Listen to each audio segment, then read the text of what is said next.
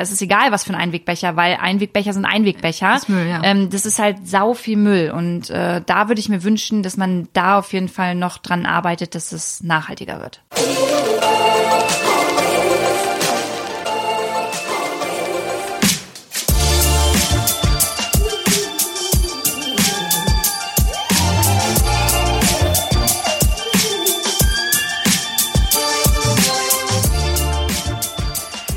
Herzlich willkommen zum Achilles Running Podcast. Ich freue mich, dass ihr wieder oder vielleicht auch zum ersten Mal dabei seid. Mein Name ist Eileen. Wie ihr vielleicht schon mitbekommen habt über unsere Webseite oder über Social Media, wir reden diesen Monat ganz viel über Nachhaltigkeit und Umweltschutz im Laufsport. Und das machen wir natürlich auch heute im Podcast. Ich freue mich sehr, dass die Umweltaktivistin Luisa Dellert einen Platz in ihrem Terminkalender für mich gefunden hat, damit wir einmal über Nachhaltigkeit und übers Laufen sprechen können. Luisa Dellert ist vor einigen Jahren als Fitnessbloggerin zuerst bekannt geworden. Sie ist auch mehrere Marathons und Halbmarathons gelaufen. Aber irgendwann schwenkte so ihr Fokus von Sport und Laufen hinüber zu Umweltschutz. Sie ist also ein Kind beider Welten, kennt sich bestens aus, also absolut passend für unseren Themenmonat. Ich rede mit Luisa darüber, wie sie es schafft, ihre Sportwäsche weniger zu waschen, ohne dass alle tot umfallen, was Datteln bei Laufveranstaltungen zu suchen haben und warum Lou am Anfang, als sie nachhaltiger leben wollte, erst einmal alles falsch gemacht hat. Diese Folge wird präsentiert von Avea. Kennst du das, wenn du schon wieder diesen krassen Heißhunger auf Süßkram hast und dann doch lieber zur Schokoladentafel greifst statt zu gesunden Snacks? Ja, ich auch. Und das kann an Schwankungen im Blutzuckerspiegel liegen. Zum Beispiel durch sehr kohlenhydratlastige Mahlzeiten. Zum Glück gibt es eine Lösung, und zwar den Stabilizer von Avea. Avea ist ein Schweizer Unternehmen in der Longevity-Forschung und bietet eine Vielzahl an individualisierten, hochqualitativen Supplements an. Alle Produkte sind wissenschaftlich fundiert und werden in der Schweiz entwickelt und auf Reinheit getestet. Der Stabilizer besteht aus natürlichen Inhaltsstoffen und hilft bei der Blutzuckerregulierung. Er blockiert einen Teil der Kohlenhydrate, die wir über die Nahrung aufnehmen, und hilft unserem Körper somit dabei, einen ausgeglichenen Blutzuckerspiegel aufrechtzuerhalten. Der Effekt? Ein verbesserter Energiehaushalt ohne Zuckercrashs. Dafür nimmt man den Stabilizer einfach zweimal täglich, 10 Minuten vor einer kohlenhydratreichen festen Mahlzeit ein. Als Hörerin dieses Podcasts bekommst du mit dem Rabattcode RUNNING 15% Rabatt auf deine erste Bestellung unter www.avea-live.com slash running. Damit du die Produkte risikofrei testen kannst, bietet Avea eine 90-Tage-Geld-Zurück-Garantie. Also, worauf wartest du noch? Bestell jetzt unter www.avea-live.com slash running. Viel Spaß! Hallo Luisa. Hi. Schön, dass du hier bist, dass du zu uns gekommen bist in unserem fancy Studio. Ich freue mich. Ah, wie, wie geht's dir? Wie war dein Wochenende? Oh, mein Wochenende war ganz interessant. Ich war viel unterwegs, habe gestern leider nicht meinen freien Sonntag gehabt, äh, habe viel gearbeitet und bin heute Morgen schon um sechs in den Zug gestiegen, um äh, zu dir hier nach Berlin zu kommen. Aber ähm, ja, das hindert mich nicht daran, gute Laune zu haben. Wunderschön, freut mich. Ich habe heute auch gute Laune. Es war ein tolles Wochenende auch bei mir.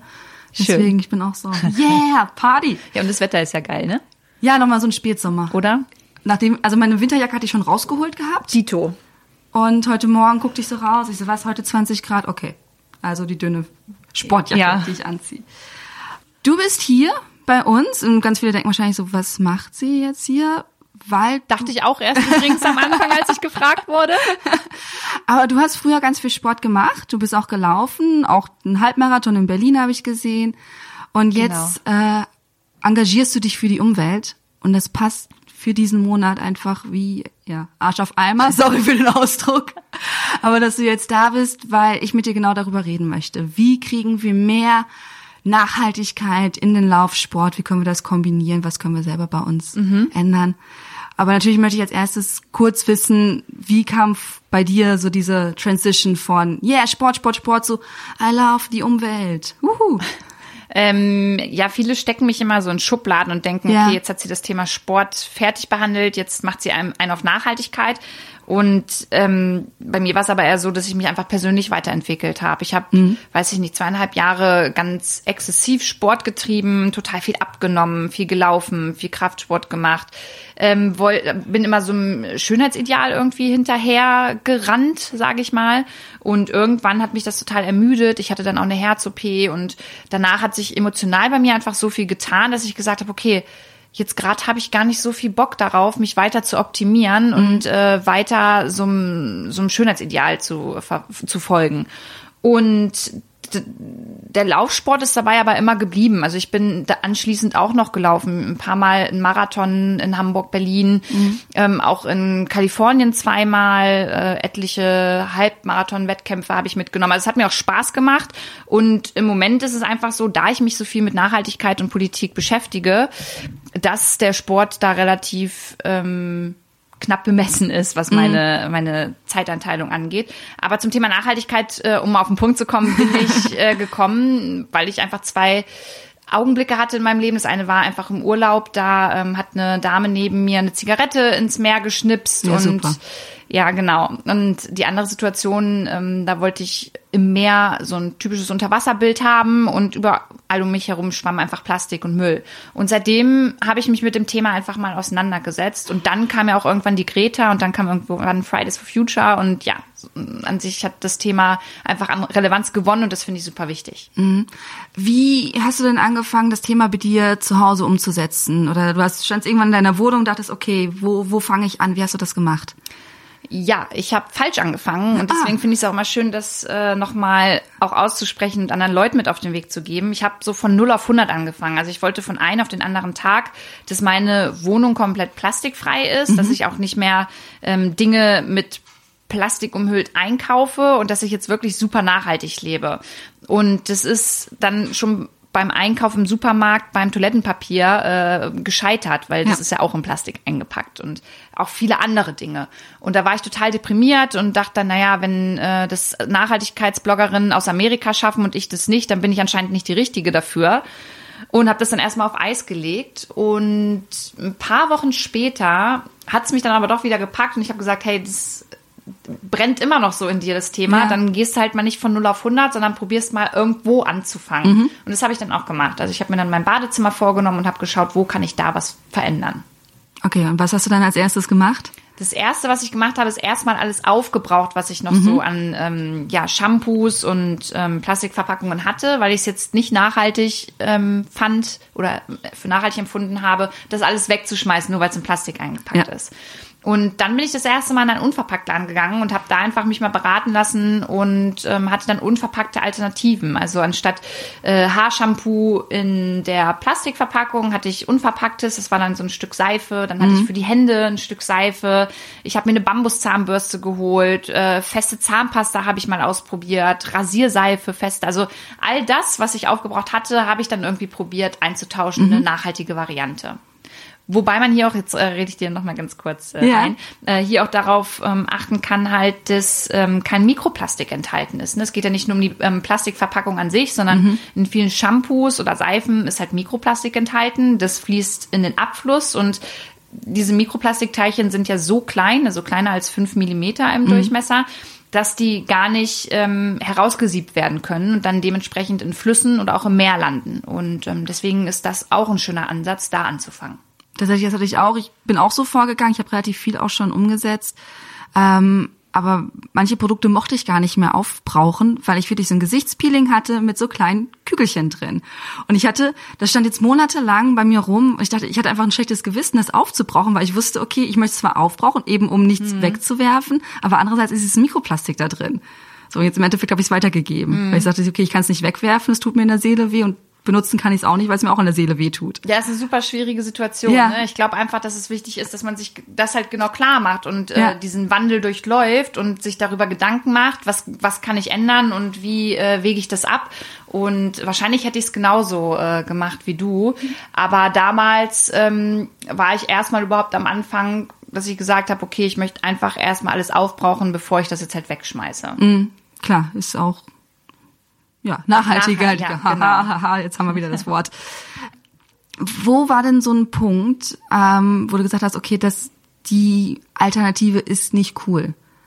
Also gibt es irgendwo was, eine nachhaltige Alternative, die du nicht gut findest, weil du sagst, okay, also, oder die du nutzt, obwohl du sagst, ah ja, so, hm, ich weiß nicht. Also. Es gibt so ein paar Sachen, die ich einfach nicht so gut was heißt vertrage, beziehungsweise mit denen ich mich nicht wohlfühle. Das ist zum ja. einen inzwischen feste Zahnpasta, damit komme ich einfach nicht so gut klar. Mhm. Da bin ich inzwischen wieder umgestiegen auf eine in Plastik verpackte Zahnpasta, die dann aber kein Mikroplastik enthält. Mhm.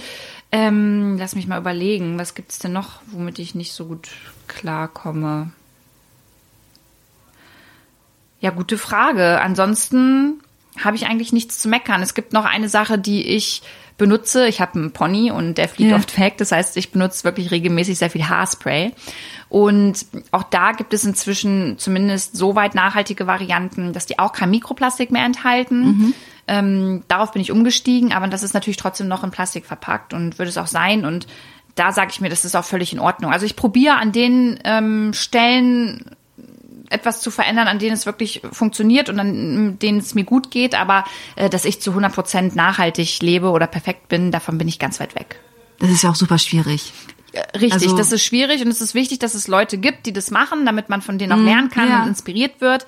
Aber jeder sollte das für sich so weit umsetzen, wie es ihm noch gut tut und wie man sich wohlfühlt obwohl ich in manchen Dingen schon glaube, dass es gut ist, wenn man sich auch vielleicht ein bisschen einschränkt beziehungsweise drüber nachdenkt. Stichwort Fliegen zum Beispiel.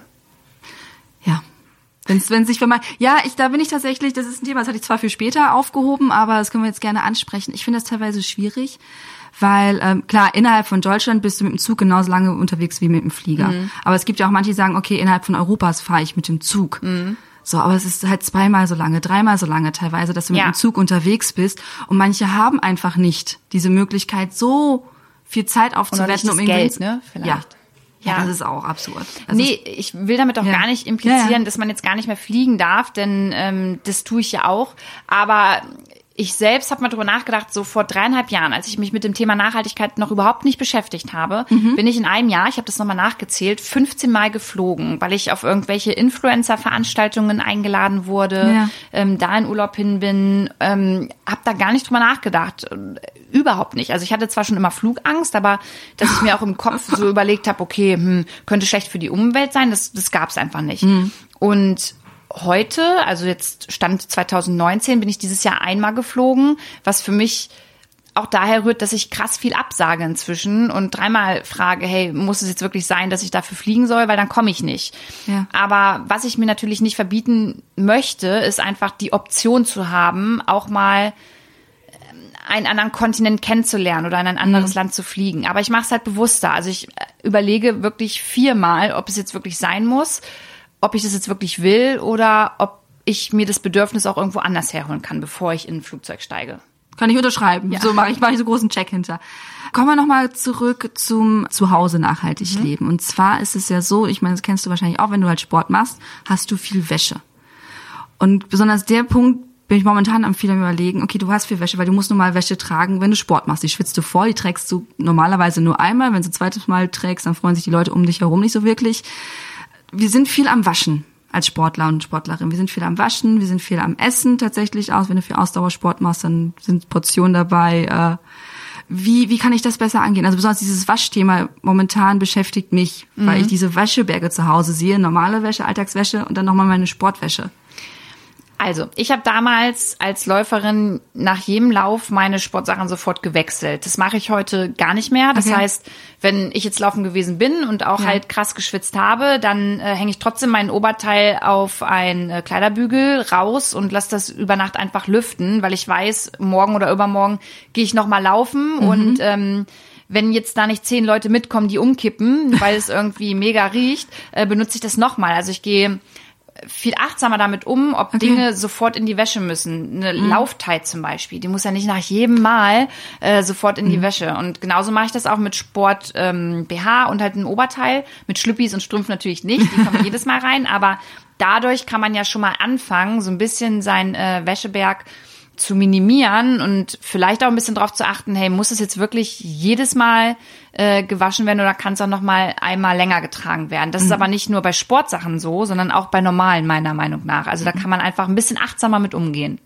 Hm, Hast du ähm, besonderes Waschmittel oder machst du dein Waschmittel selber? Es gibt ja verschiedene Es gibt ja zum Beispiel Waschnüsse, man kann Ja. aus jetzt gerade im Herbst aus Kastanien sein äh, Waschmittel Aber selbst funktioniert das bei herstellen. dir? Ich habe das letztes Jahr ausprobiert. Ich war super fleißig. Ich habe ich hab Säcke voll mit Kastanien gesammelt. Weißt du, so geil, den ganzen Winter wäschst du nur mit Kastanien. Ich hatte trotzdem das Gefühl, dass die Wäsche immer noch so ein bisschen nach Schweiß riecht. Ja, bei Sportsachen finde ich es auch ehrlicherweise schwierig. Also ich Ja. finde, Sportsachen müssen auch richtig gewaschen werden, Ja. ne, damit sie halt nicht mehr riechen und damit es auch wirklich ähm, hygienisch irgendwie vereinbar Mhm. ist. Deswegen bei Kastanien kann man immer noch mal ätherisches Öl dazugeben, aber das Okay. würde ich dann eher so wirklich für in Anführungszeichen normale Kleidung vielleicht mal Ja. ausprobieren. Da ich gar nicht mehr so viel laufe und nicht so im Moment im Sportbereich bin, weiß ich gar nicht, ob es inzwischen ein nachhaltiges Waschmittel extra für Sportler gibt. Mhm. Habe ich noch nicht gesehen, also auch nicht in, nicht, ähm, in, in irgendeinem Online-Shop oder in irgendeinem Unverpacktladen. Wäre aber mal interessant, äh, das herauszubekommen. Schreib's mir gerade auf. Ja. Habe ich auch noch nicht drüber nachgedacht, ob es das so genau gibt. Was sonst noch eine schöne Möglichkeit ist, um ein bisschen nachhaltiger ähm, mit seiner Sportwäsche zu sein, ist ein Waschsack. Ich weiß nicht, ob ihr darüber schon gesprochen habt. Es gibt, Nein. ähm, der heißt äh, Guppy Friend. Und dieser Waschsack, da packst du deine Laufsachen rein und packst den ganz normal in die Waschmaschine. Und der hat die Funktion, dass der auch Mikroplastik, das ja auch in unserer Kleidung mit drin Ja. ist, aussiebt. Das heißt, das läuft dann nicht den Abfluss runter und landet dann auch im Fluss oder Meer, sondern bleibt in diesem Sack drin und das kannst du dann rauskratzen und einfach in Restmüll packen. Das ist auch eine schöne, das ist auch eine ja, schöne Möglichkeit. Ja, ja, besonders eben diese ganzen Fließsachen, die man ja gerne dann äh, jetzt Genau, die passen da auch rein. trägt. Der ist relativ groß. Da passt echt, äh, da passen auch zwei, drei Laufoutfits äh, tatsächlich rein und das haust du ganz normal in die Waschmaschine. Cool, das ist sehr gut. Das ist sehr gut. Ähm, genau, du sagtest vorhin, du bist schon einige Halbmarathons und Marathons, also du bist schon bei diversen Laufveranstaltungen gewesen. Es ist immer unglaublich krasser Müllaufkommen. Ja, Da. super unnachhaltig. Super.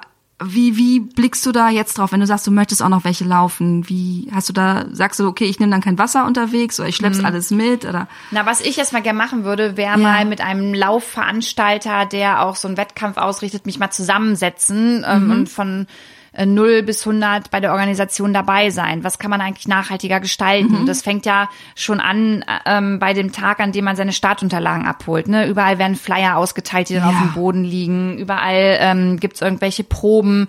Du kriegst, also ich nehme nie diese Tüte oder diese Goodiebags, die es da Mhm. gibt, das äh, nehme ich einfach nicht mehr.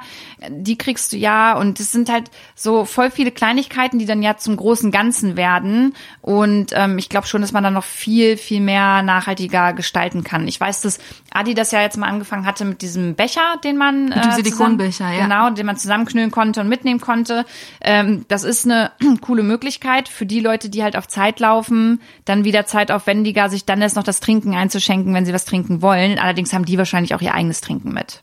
Mhm. Von daher, ähm, ja, sind diese ganzen Plastik oder Pappbecher, es ist egal, was für ein Einwegbecher, weil Einwegbecher sind Einwegbecher. Das ist Müll, ja. ähm, das ist halt sau viel Müll und äh, da würde ich mir wünschen, dass man da auf jeden Fall noch dran arbeitet, dass es nachhaltiger wird. Ja, besonders zum Schluss kriegst du ja auch noch diese Folie, die du brauchst, Genau. weil du ausgekühlt bist. Also besonders Ja. jetzt nach längeren Läufen, nach einem Halbmarathon, nach einem Marathon kommst du ja meistens relativ am Ende deiner Kräfte dann ins Ziel. Ja. Äh, da bist du ja froh um diese Folie.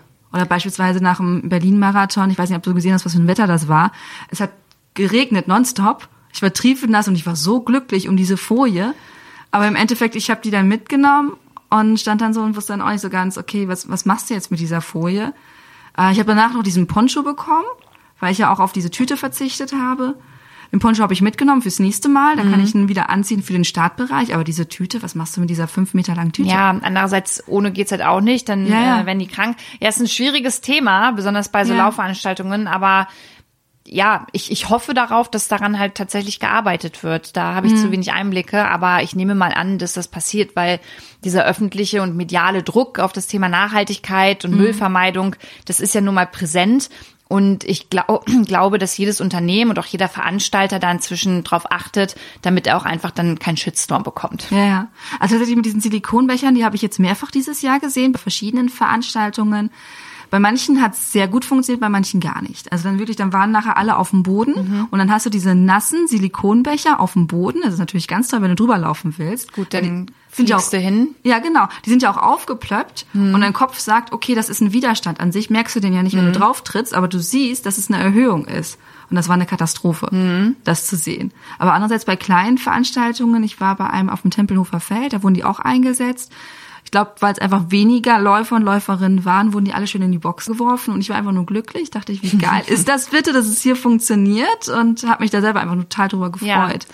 Ich glaube, das hat auch was mit Optimierung zu tun. Ne? Also man Ja. muss das ja erstmal überhaupt anfangen, damit man dann weiß, äh, was man da zu verbessern hat. Mhm. Von daher war jetzt dieser erste Schritt schon mal total wichtig, um da irgendwie ja so ein Feeling für äh, zu bekommen, äh, wie wird das überhaupt angenommen und was können wir besser machen. Was würdest du dir noch wünschen bei so Laufveranstaltungen? Wie das, oder hast du eine Idee, wie man das noch anders machen könnte? Abgesehen von diesen wiederverwendbaren Bechern.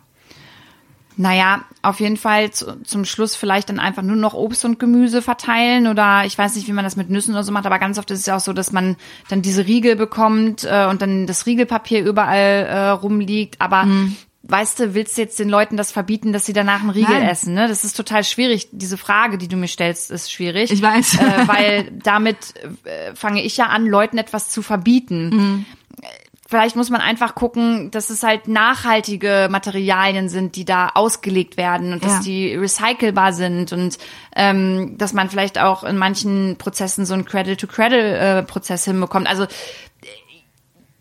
ja, wenn, wenn ich jetzt, wenn du mich jetzt fragst, natürlich, dann würde ich jetzt sagen, ja, alles weglassen, was mit Plastik eingepackt ist. Aber das ist ja nicht der Sinn der Sache. Ich glaube, man muss das Thema einfach angehen. Ich glaube, jeder Laufveranstalter beziehungsweise jede Veranstaltung sollte einen Nachhaltigkeitsbereich dabei haben oder eine Person oder ein, eine kleine Gruppe, die das wirklich äh, dementsprechend mit begleitet, die da Expertise reingibt und die da probiert, die Dinge umweltfreundlicher umzusetzen. Wäre wär ein schöner Ansatz zumindest. Ja. Gibt's ja auch teilweise schon. Also wie du schon sagtest, gerade mit den, mit den Silikonbechern. Genau. Ähm, Ich denke, das wird Ja. sich auch finden. Ich glaube, das wird sich finden. Das ist jetzt gerade alles in einem Umbruch und ähm, die Zeit muss man auch den Veranstaltern lassen, um sich darauf einzustellen. Es geht halt nicht immer alles von heute auf morgen, Ja. ne? so wie es bei mir nicht in Lauf 100 geht. Ja. Ist das ja bei ähm, so einer Veranstaltung oder bei einem Unternehmen auch was ganz anderes. Die haben ja total viele Prozesse, die einfach schon automatisiert sind Mhm. und die jetzt aufzubrechen und äh, dann noch mal irgendwie was Nachhaltiges reinzuschieben, das dauert halt alles. Ja, das sind ja Veranstaltungen im Berlin-Marathon. Das waren, glaube ich, 46.000 Anmeldungen. 44 sind gestartet. Bei anderen Veranstaltungen sind auch 20.000, 30.000. Um mal eben die vielleicht eingelagerten äh, Müsli-Riegel alle mal eben auszutauschen, ist ja auch nicht mal eben schnell gemacht. E eben. So, und was ich auch, äh, was ich auch viel sehe, dass Leute, zumindest bei den Gels, wenn sie unterwegs sind, auf Datteln umsteigen. Das sehe ich auch ganz viel. Mm, Ach, witzig. Ja, ich hasse Datteln, aber äh, man, äh, man macht doch auch so eine Energy Balls aus Datteln zum Beispiel. Ja, die ne? sind auch nicht dabei. Ja. Ja, aber das sehe ich halt ganz viel, dass sie anstatt, äh, dann sieht man sieht ja irgendwann, wenn man so läuft und man guckt nach links oder nach rechts, dann wurschteln die da irgendwann in ihrem Gürtel rum und dann denke ich so, okay, welches Gel nehmen die? Das finde ich ja natürlich auch mal ganz interessant. Also, okay, es ist kein Gel, es ist eine Dattel, die sich gerade Ja, in den aber Mund cool. schiebt. Also die Alternative gibt's halt auch schon oder gibt auch so äh, Rezepturen für Gels, die man sich selber machen kann. Und dann kann man die in so kleinen äh, Beutelchen reintun. Ah, auch, auch perfekt. Und dann kann man es halt, und die Beutelchen kann man wiederverwenden dann? Genau, also was ich gesehen habe, ich glaube, es war so Wachspapier, Mhm. dass es da mit drin war und die hatten das dann wie so wie so kleine Pralinen, also so kleine Bomben, wie so kleine Bomben ah, okay, verstehe. Also habe ich jetzt auch nur einmal gesehen, aber es war ich auch so, hey, ich Ja, will den Leuten cool, immer aber das ist ein. Anfang, ja, voll geil. Ähm, ach so, Sportmarken, darüber wollte ich noch mal ganz kurz sprechen. Nochmal Thema Kleidung, äh, springen wir noch mal ein paar Schritte zurück. Es gibt ja mittlerweile relativ viele Sportmarken, die sagen, wir stellen unsere Kleidung aus Plastikmüll her. Kritikpunkt gibt's ja, dass die Kleidung danach nur noch verbrannt werden kann, weil es dieses Mischgewebe ist. Äh, wie siehst du momentan diese Entwicklung?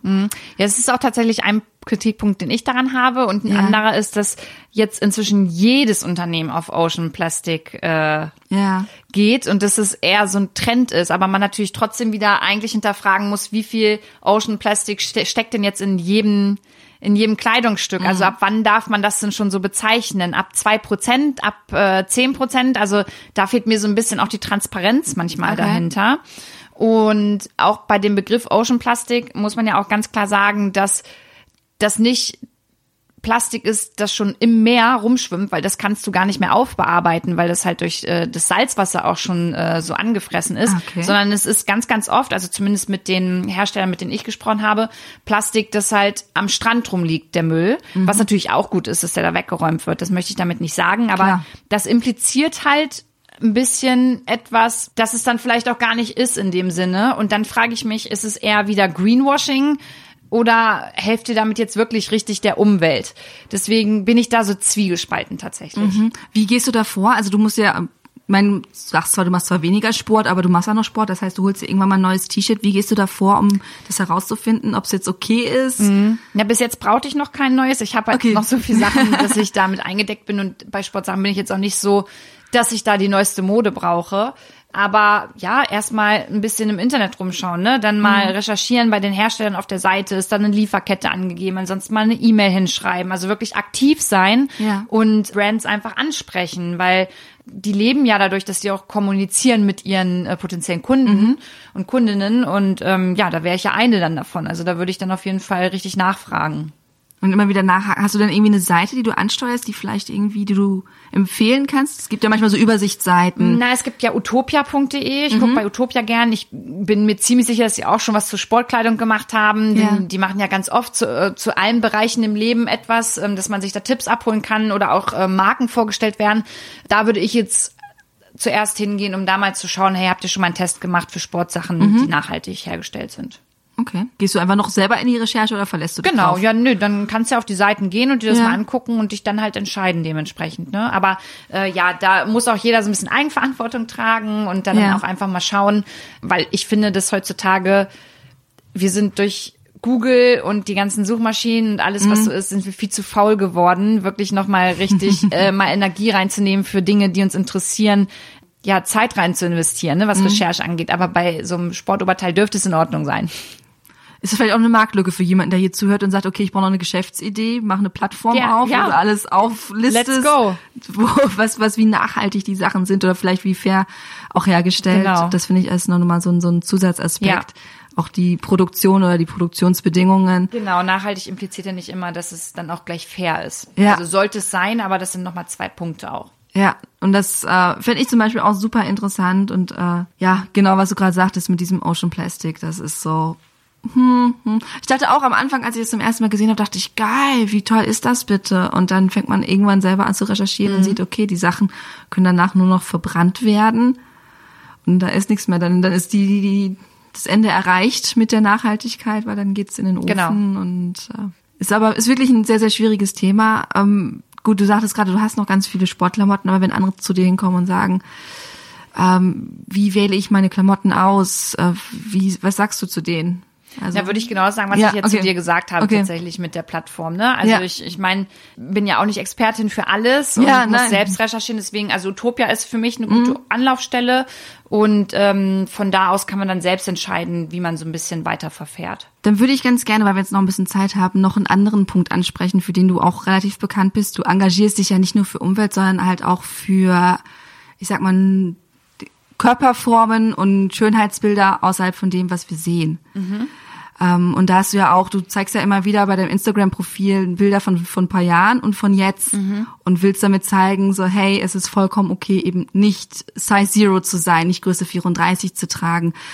Wie schwierig war es für dich oder war es überhaupt schwierig für dich, ähm, das selber so zu zeigen im Internet, zu sagen, okay, ich sehe jetzt nicht, bin jetzt nicht mehr die Size Zero, sondern äh, ich habe Kurven, ich habe den Tiger lässt du ja gerne mal raus, also deine Dehnungsstreifen zeigst du. Wie war für dich da der Prozess?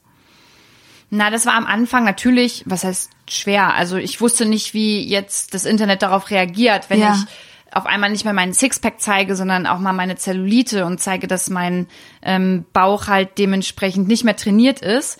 Aber das Internet hat zu 98 Prozent super darauf reagiert, weil besonders Frauen das so ein bisschen als Erleichterung empfunden haben, dass ich jetzt nicht mehr diesem Schönheitsideal hinterher äh, trainiere, sondern so mein eigenes finde. Und es war so eine, ja, so wie so eine Erleichterung. Und das war halt schön mitzubekommen, dass das andere Frauen so motiviert und inspiriert hat. Und ähm, deswegen habe ich es mir einfach zur Aufgabe gemacht, immer mal wieder das Thema auch anzusprechen, weil es halt ganz, ganz wichtig ist, dass jeder sich halt so wohlfühlen darf, wie er sich in seinem Körper halt wohlfühlt. Aber war das für dich total einfach? Du hast dann einfach Bilder von dir gemacht und das ins Internet gestellt. Also ich, ich versuche das auch, also nicht in der Art und Weise, wie du das machst, aber ich versuche halt auch Bilder zu zeigen von mir, die jetzt nicht äh, nach Hochglanzmagazin mhm. aussehen.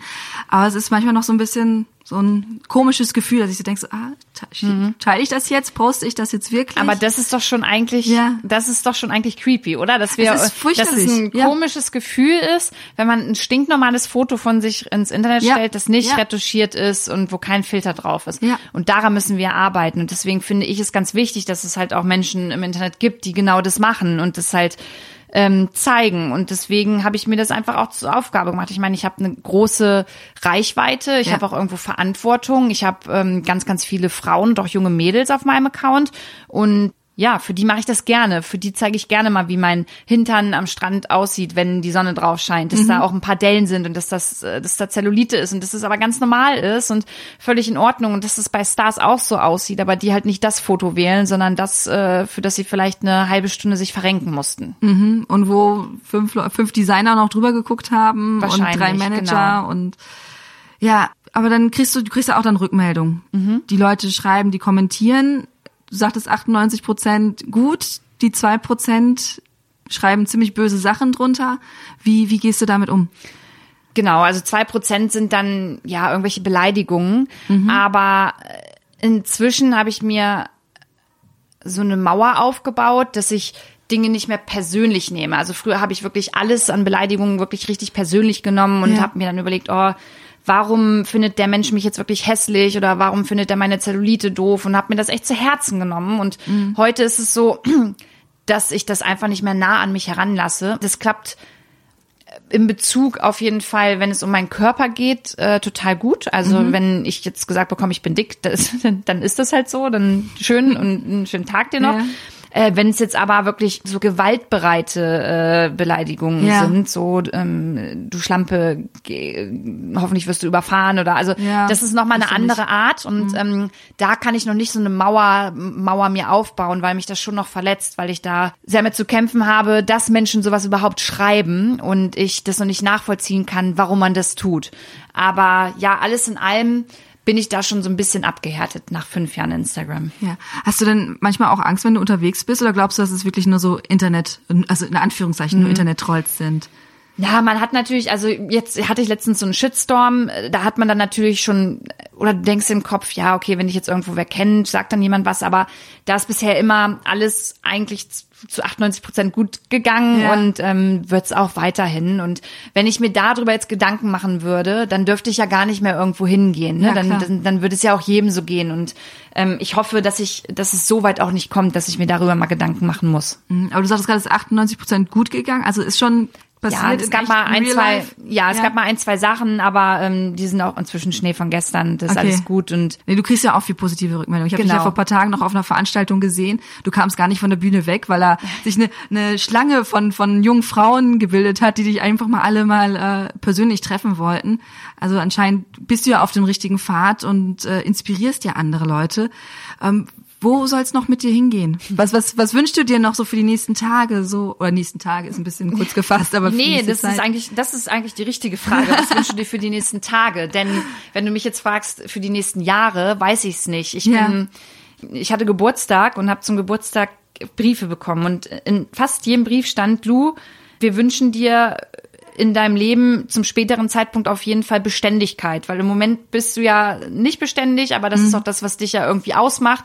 Und ähm, ja, damit haben die auch recht. Also ich bin ich bin nicht so beständig und auch nicht im Job. Also ich, ich gucke gerade, wie definiere ich überhaupt meinen Job und wo geht's damit hin, das weiß ich nicht. Und ich lebe eher von heute bis zur nächsten Woche.